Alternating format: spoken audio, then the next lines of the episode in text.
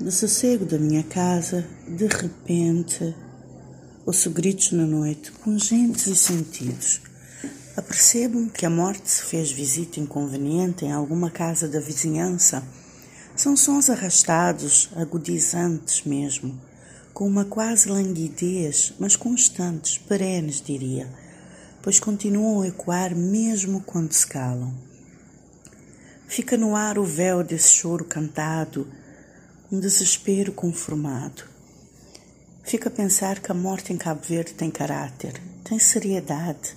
Especialmente no interior, a morte é vivida de forma intensa, coletiva, sonora e cantada. Social e doída, mas prática nos seus muitos rituais, onde o carpir é mesmo essencial. Nunca tive muito jeito para viver a morte assim na praça pública eu gosto do privado, do calado, do distante. No entanto, percebo a rede de apoio, o respeito e dou comigo a pensar na beleza melancólica desta forma de vivenciar a perda, expressar o inefável choque e vazio da morte.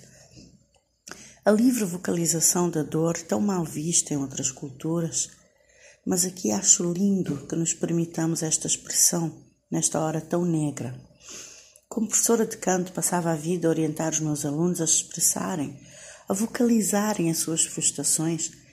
E a maioria de nós guarda muita coisa, não temos espaço na sociedade para estar a gritar os nossos desafetos e desilusões do destino. Isso é reservado aos loucos, aos marginalizados, que são mais livres, na verdade.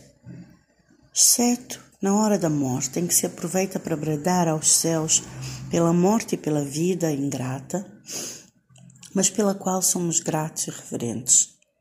E a cada morte refletimos em como é preciosa esta vida.